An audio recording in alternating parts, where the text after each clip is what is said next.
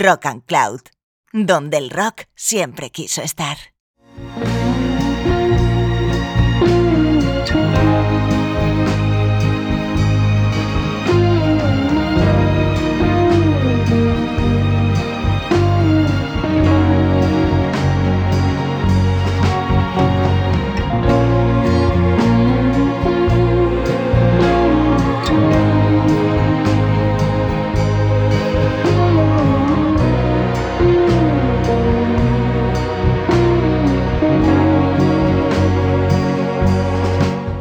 Hola Rock and ¿qué tal estás? Soy María Gómez y acabas de entrar en este viaje sonoro y literario conocido como Rock and Words.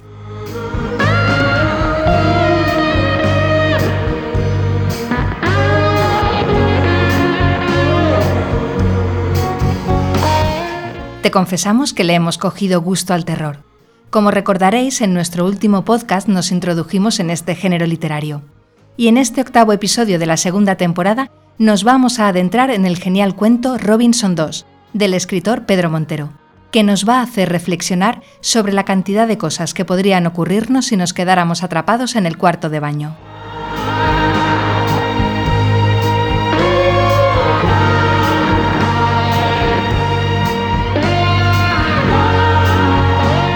Como es un cuento largo para el formato de Rock and Words, nos quedaremos con nuestros fragmentos preferidos del cuento.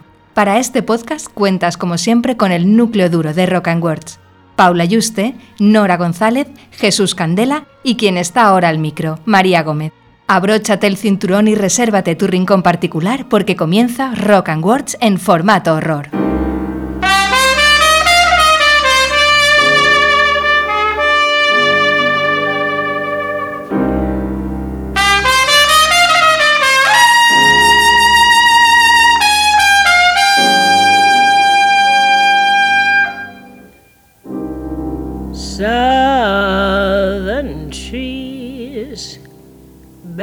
Strange fruit. Blood on the leaves and blood at the root. Black bodies swinging in the southern breeze. Strange from the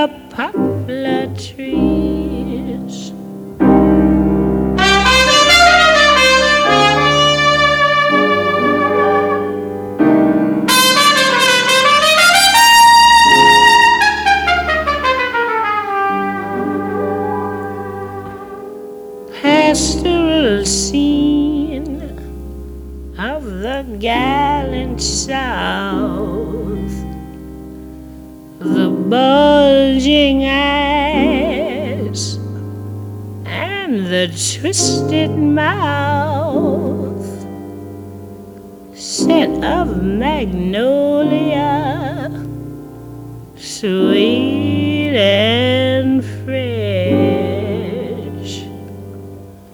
Then the sudden smell of burning flesh.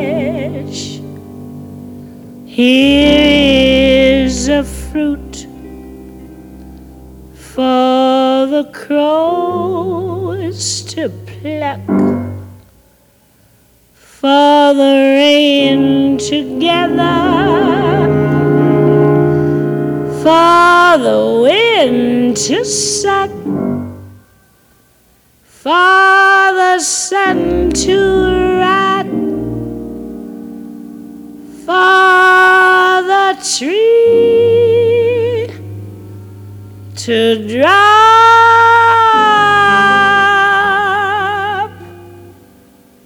Here's a strange and bitter.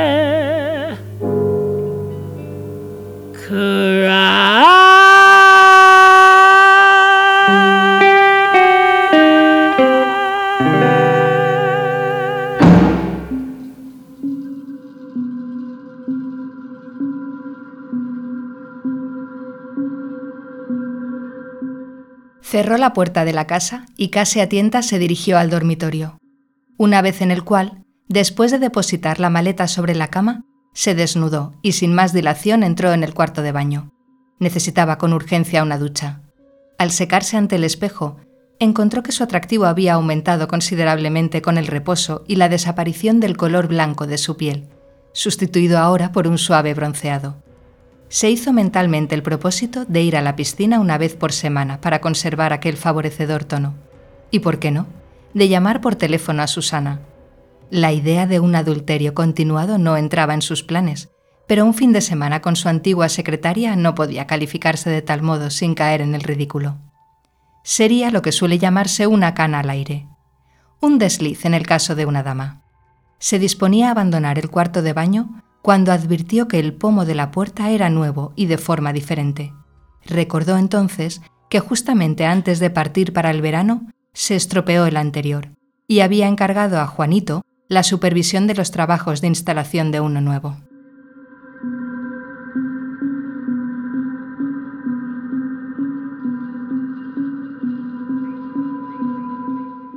La cerradura parecía sólida y el metal agradable al tacto, pero seguramente necesitaba algo de lubricante porque todavía no resbalaba con holgura.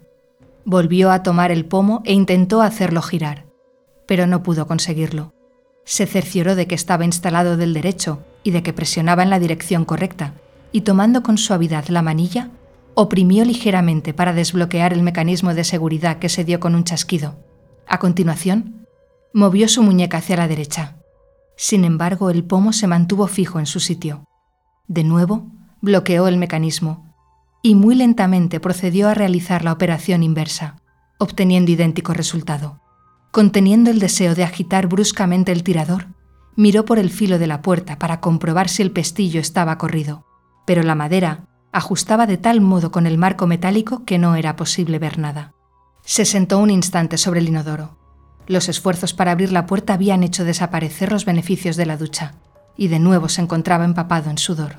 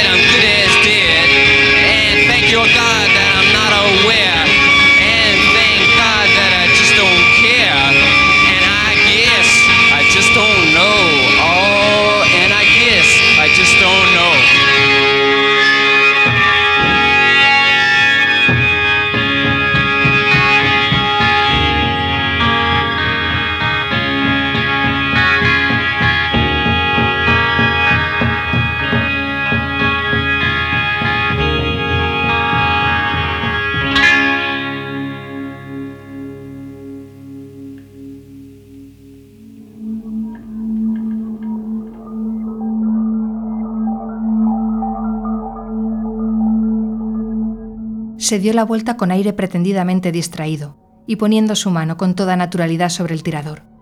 Intentó abrir. Le invadió una rabia sorda y perdiendo la calma, tiró con fuerza del pomo varias veces, pretendiendo violentar a riesgo de inutilizar la nueva cerradura.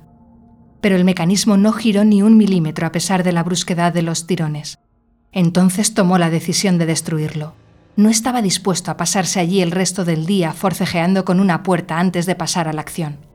Dio varios tirones más en todas las direcciones, pero resultó una pérdida de tiempo. El mecanismo se había atascado definitivamente. Iba a huirle aquel estúpido de Juanito en cuanto le echara la vista encima. Y los de la ferretería y los instaladores. Volviéndose hacia el lavabo, abrió un grifo con tan mala fortuna que la presión del agua resultó excesiva y salpicó los baldosines del suelo. Mascullando una maldición, corrigió el caudal del líquido y se humedeció la cara y el torso. Al secar su rostro con la toalla, sus pies resbalaron en el agua vertida y perdiendo momentáneamente el sentido de la orientación, se golpeó la muñeca contra el mármol del lavabo.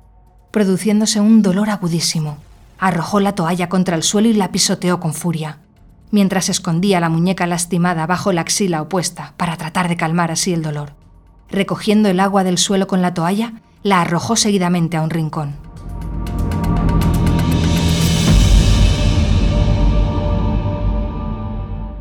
Por un momento le había pasado por la imaginación la idea de lanzarse contra la puerta y golpearla varias veces con el peso de su cuerpo para ver si cedía.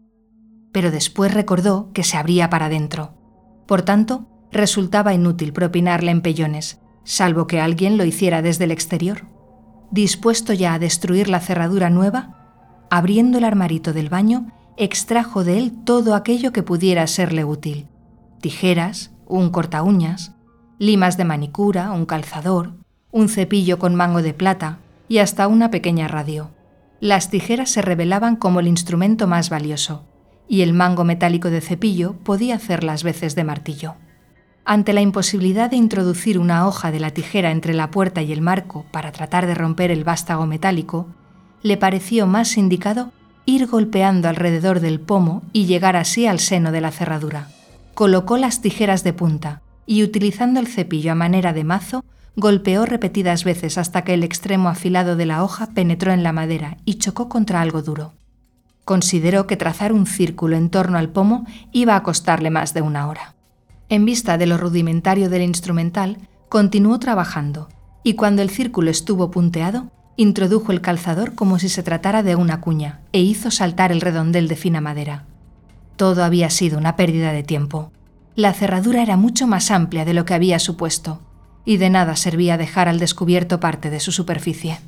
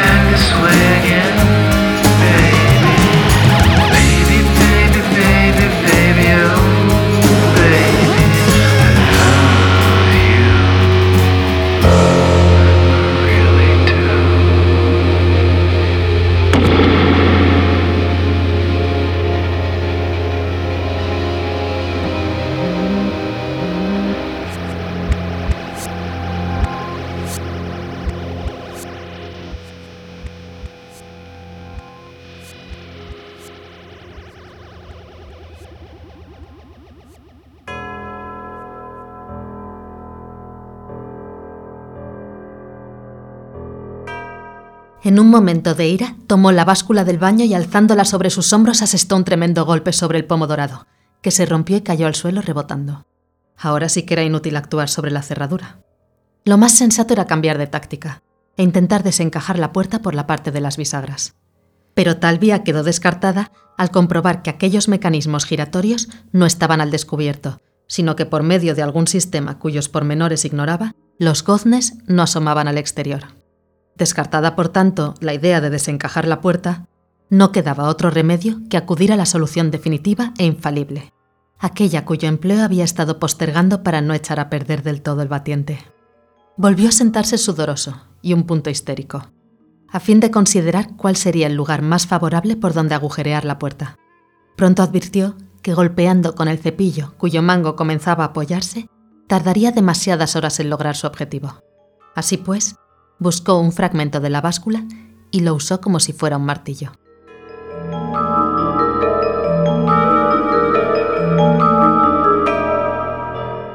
Volvió a su tarea y la afilada punta de la tijera iba penetrando en la madera, aunque no tan profundamente como hubiera sido de desear. Era tan duro el conglomerado que continuó martillando. Pero una de las veces calculó mal el golpe y la tijera ladeándose repentinamente se le incrustó en la palma de la mano. Lanzó un grito al sentirse herido y soltó el fragmento de la báscula. La hoja de la tijera había penetrado tan profundamente que continuaba colgada de su mano, temblando de dolor y de ira. Se arrancó el afilado instrumento y la sangre goteó manchando el suelo. Buscó algodón, antiséptico y vendas en el armario y procedió a una cura de urgencia. Después de todo, era una suerte no haberse quedado encerrado en la cocina. Allí no había alcohol ni vendas, pero sí comida se dijo. Galletas, patatas, aceite, latas de conserva y sobre todo una magnífica ventana desde donde pedir auxilio. Mientras terminaba, se le pasó por la imaginación la idea de que quizá le fuera imposible echar la puerta abajo. Y más ahora que estaba inválido. ¿Qué podría hacer entonces?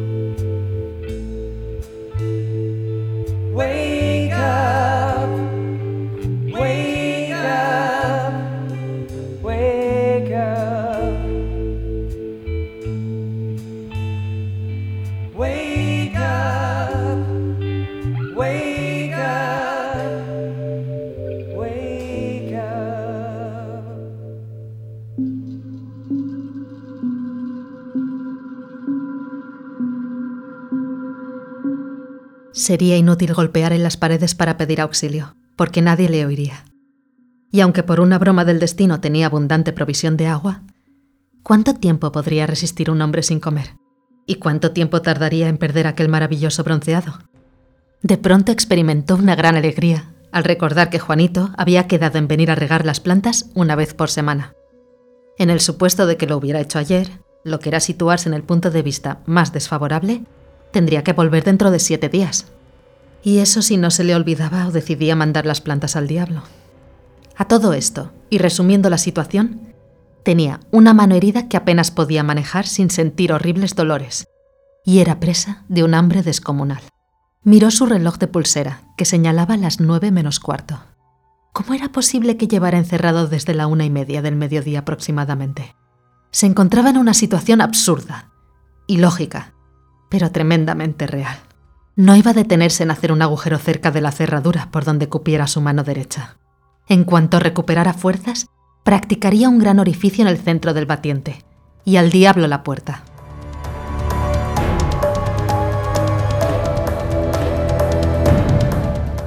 Comenzó a perforar en la mitad de la puerta, para continuar después hacia abajo. Impulsada por el fragmento de báscula, la tijera penetraba atravesando la chapa externa y a continuación el conglomerado, hasta que encontró una gran resistencia, como si el puntiagudo instrumento hubiera topado con una superficie particularmente dura. Ramiro no se detuvo y dejó al descubierto un pequeño círculo del tamaño de una moneda de la superficie que había opuesto tanta resistencia a la tijera. Sopló para dejar el orificio libre de serrín e introdujo un dedo raspando con la uña. Aquello parecía... De pronto recordó y poniéndose en pie descargó una fenomenal patada sobre la puerta, al tiempo que arrojaba al suelo lo que había venido usando como martillo. Cuando dos años atrás se cambiaron de piso, escogieron este atraídos precisamente por los sistemas de seguridad que había instalados, entre los que se contaban la alarma en todas las ventanas, puerta exterior blindada, moqueta antiinflamable y puertas especiales a prueba de ruidos, y con cortina metálica antiincendio.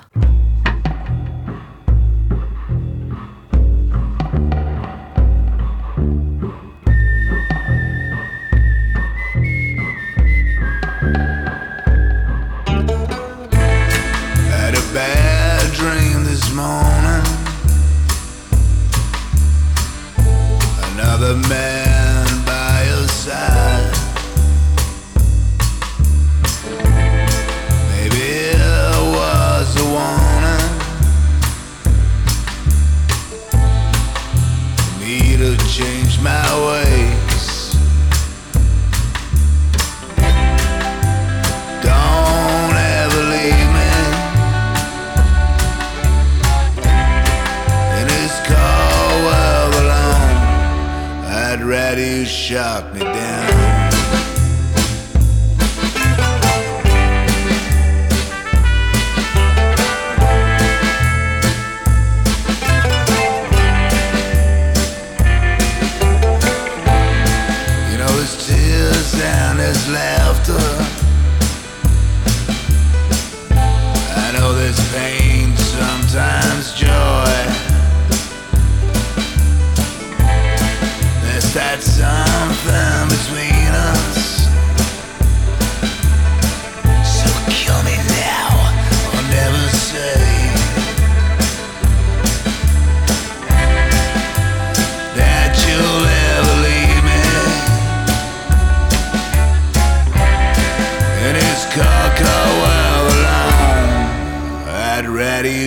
out.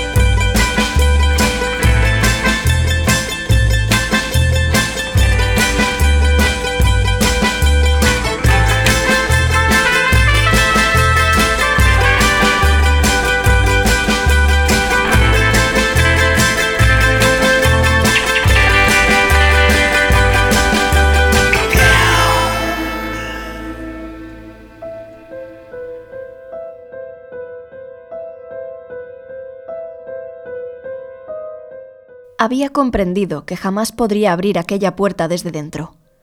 Carecía de instrumentos adecuados para inutilizar el pestillo. Las bisagras no se hallaban a la vista, y aunque probablemente no hubiera servido de nada, carecía de cualquier cosa parecida a una palanca con la que hacer presión, introduciéndola por la estrechísima ranura junto al suelo. Así pues, la única alternativa que se le ofrecía de momento era intentar llamar la atención haciendo ruido aunque existían escasas posibilidades de que la maniobra tuviera éxito, porque la única esperanza estriba en que los golpes se oyeran en la otra escalera, en alguno de cuyos pisos quizás hubiera gente. Permaneció golpeando la pared hasta las once y media, sin otro resultado que un fuerte dolor de cabeza. Y ya cerca de las doce se le ocurrió que, mejor que indiscriminadamente, debería golpear utilizando alguna clave de Morse, por ejemplo, pero no conocía el código y se maldijo por no haberse molestado nunca en aprenderlo.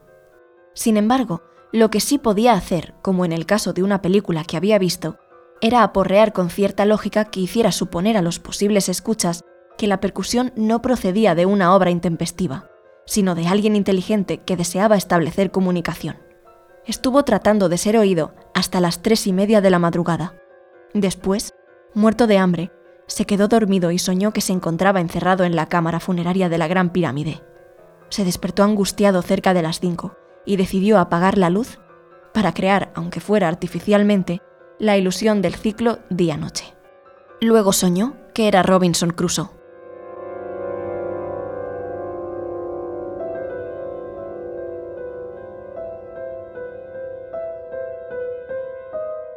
El asunto de la comida le preocupaba relativamente con agua a su disposición.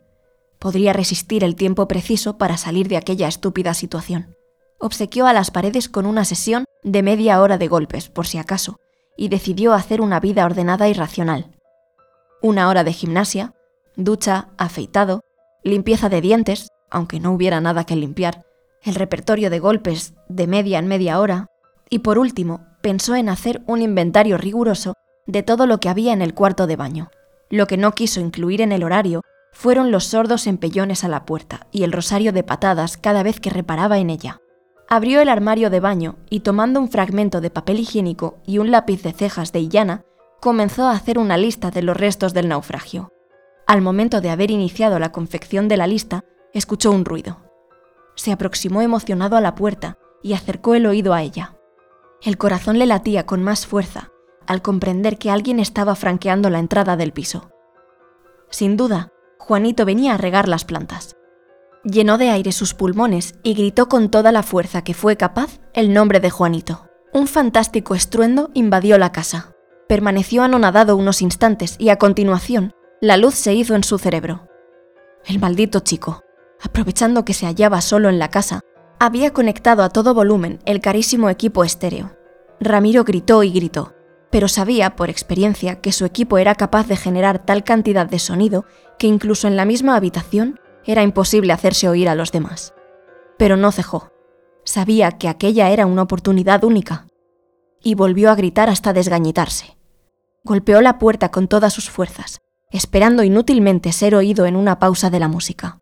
El maldito imbécil había conectado el sintonizador de radio con una emisora que no establecía pausas entre las variantes canciones. Le llamó cien veces y se dejó las uñas contra la chapa de la puerta. Cuando saliera de allí, iba a propinarle una paliza descomunal por haberse permitido tocar lo que no era suyo. Su única oportunidad estriba en que al marcharse le oyeran en el transcurso de tiempo que habría de mediar entre la desconexión del estéreo y su llegada hasta la puerta, porque podía darse por seguro que aquel oligofrénico profundo no dejaría de oír música hasta el último segundo de su permanencia en el piso.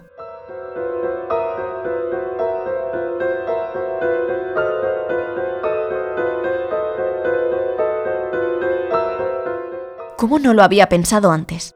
Lo que sí daría resultado era provocar una inundación abriendo todos los grifos para que el agua saliera al pasillo.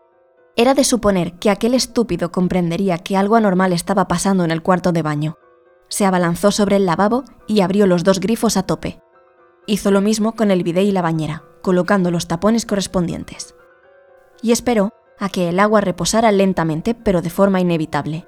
El líquido salió al pasillo. Se fue extendiendo silenciosamente sobre el parqué y llegó hasta el umbral del comedor, donde se detuvo un instante hasta que alcanzó el nivel suficiente para sobrepasar la barra dorada que sujetaba la moqueta. Ramiro gritaba y gritaba sin cesar de golpear. Se detuvo un instante para imaginar por dónde llegaría ya el agua, y en aquel momento se hizo un silencio sepulcral. Ramiro se dispuso a descargar un fortísimo golpe sobre la madera de la puerta, pero con tan mala fortuna que, al levantar los puños, sus pies mojados resbalaron, y perdiendo el equilibrio, se estrelló contra el suelo, golpeándose de tal modo que se quedó sin respiración. Un instante después, todavía en el suelo y sin resuello, oyó cómo la puerta del piso se cerraba de golpe.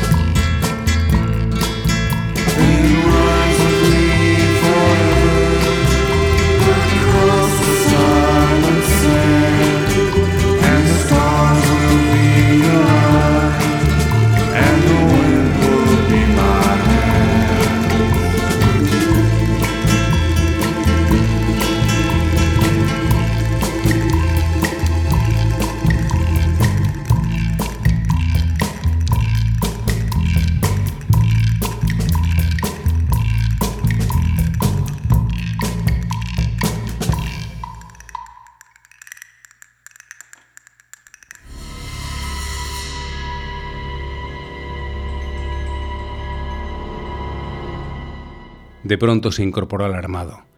Él no había vuelto a cerrar los grifos después de provocada la inundación, y sin embargo, el agua había dejado de manar. Se abalanzó sobre el lavabo, pero allí no quedaba ya ni una gota, ni el bidé tampoco. El escaso líquido que aún contenía la bañera se escapaba a borbotones, formando un remolino en el desagüe. Colocó el tapón con la velocidad del rayo y calculó que había quedado unos dos litros, que bien administrados, podían cubrir sus necesidades durante unos días. Aquel idiota, creyendo quizá obrar adecuadamente, había cortado el agua, cerrando la llave general. A la mañana siguiente, comprobó horrorizado que no quedaba ni una gota de agua en la bañera. Seguramente el tapón no ajustaba bien y el líquido se habría ido durante la noche. Desesperado, golpeó la puerta sin orden ni concierto y lloró, lloró con desconsuelo. Abrumado por la crítica situación, extrajo del armario una botella de alcohol y se sirvió una generosa ración en el vaso. Al cabo de unos minutos, se sintió de nuevo eufórico y esperanzado. Un trago resultaba conveniente en las situaciones apuradas, y dos todavía más, se dijo. Sirviéndose de nuevo, le entró una risa incontenible.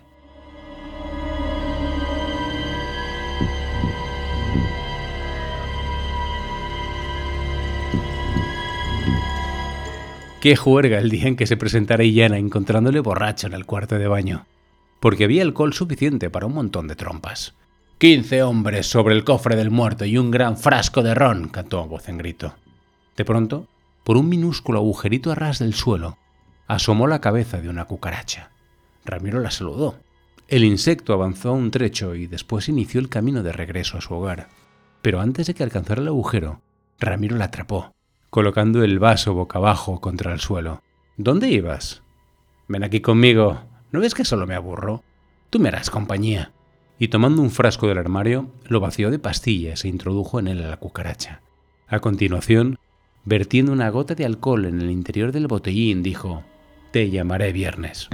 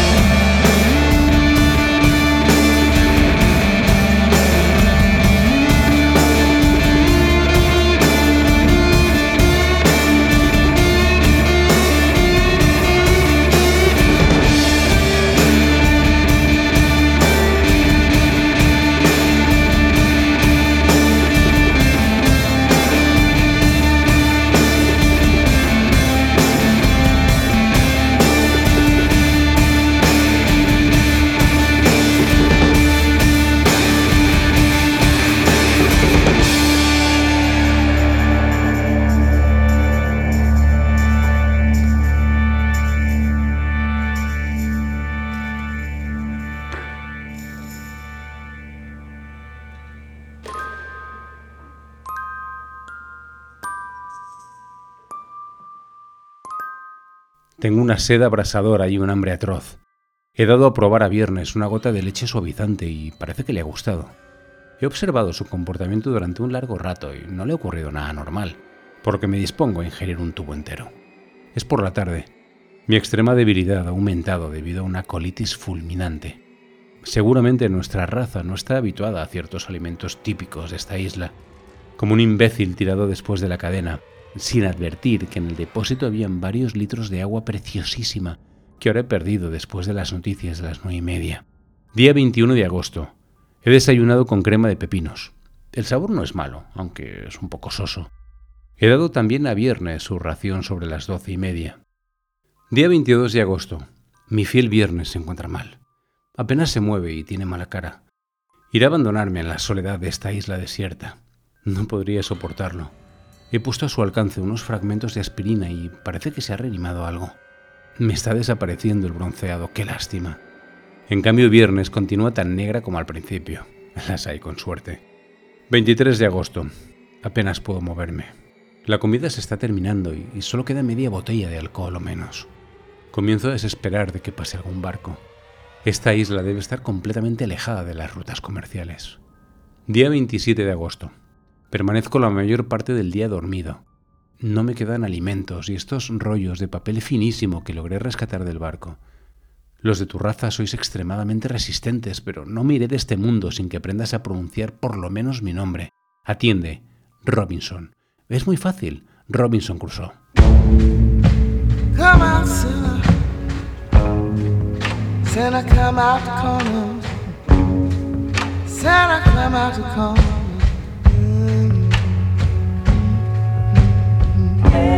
Run to the road.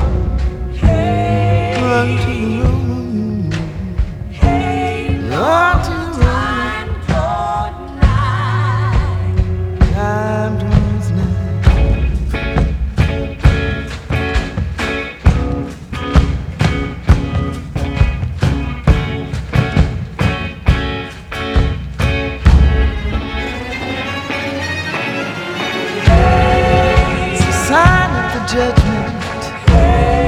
It's a sign of the judgment. It's a sign.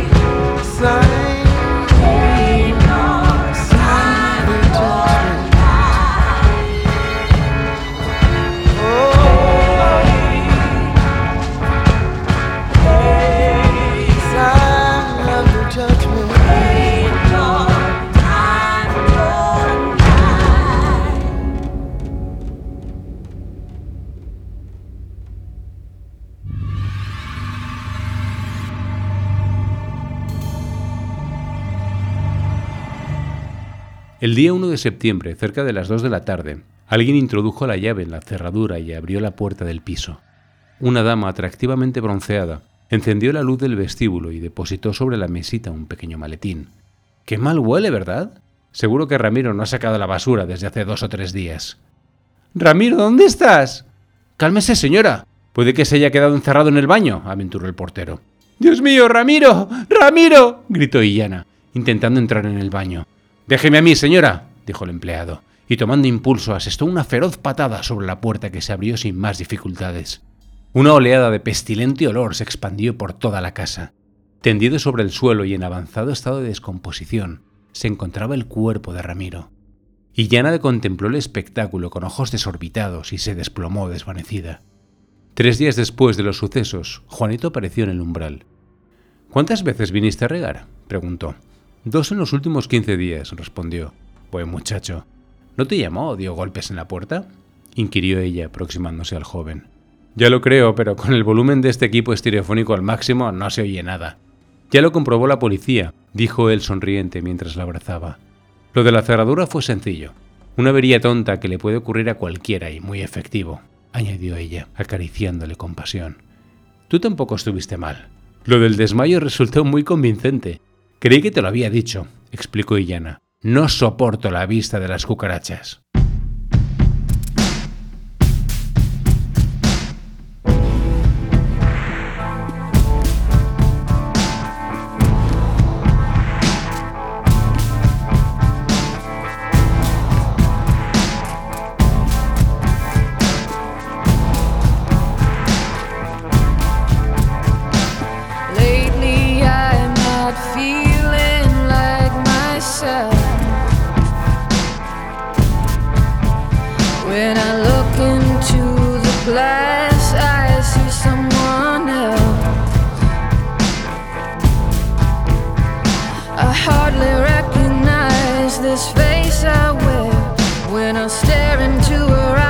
I see no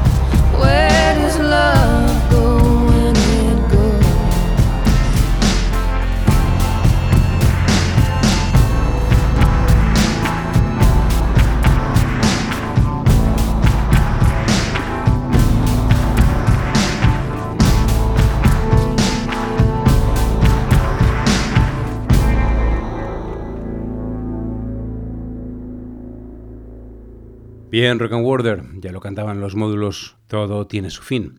Esperamos de corazón que te haya gustado e inquietado este relato del bueno de Pedro Montero. Ya sabes que puedes escuchar este y cualquier podcast de Rock and Words en nuestra web, en iVoox, Spotify o en Apple Podcast. Cerramos la selección de temas de rock oscuro y turbador con una de nuestras bandas de blues rock pantanoso y diabólico favoritas. Nos referimos a Pedro de Dios, Carlos Jimena y Paco Luis Martos, más conocidos como Guadalupe Plata. Directamente desde Jaén nos dejamos con el tema que abría su álbum del 2017, que como muchos ya sabréis los de Úbeda no titulan sus discos y este en concreto es conocido como Guadalupe Plata 2017. El artefacto en cuestión es ¿Qué he sacado con quererte? Acá Violeta Parra. Un abrazo desde los estudios de Rock and Cloud. Sed felices y larga vida al rock and roll.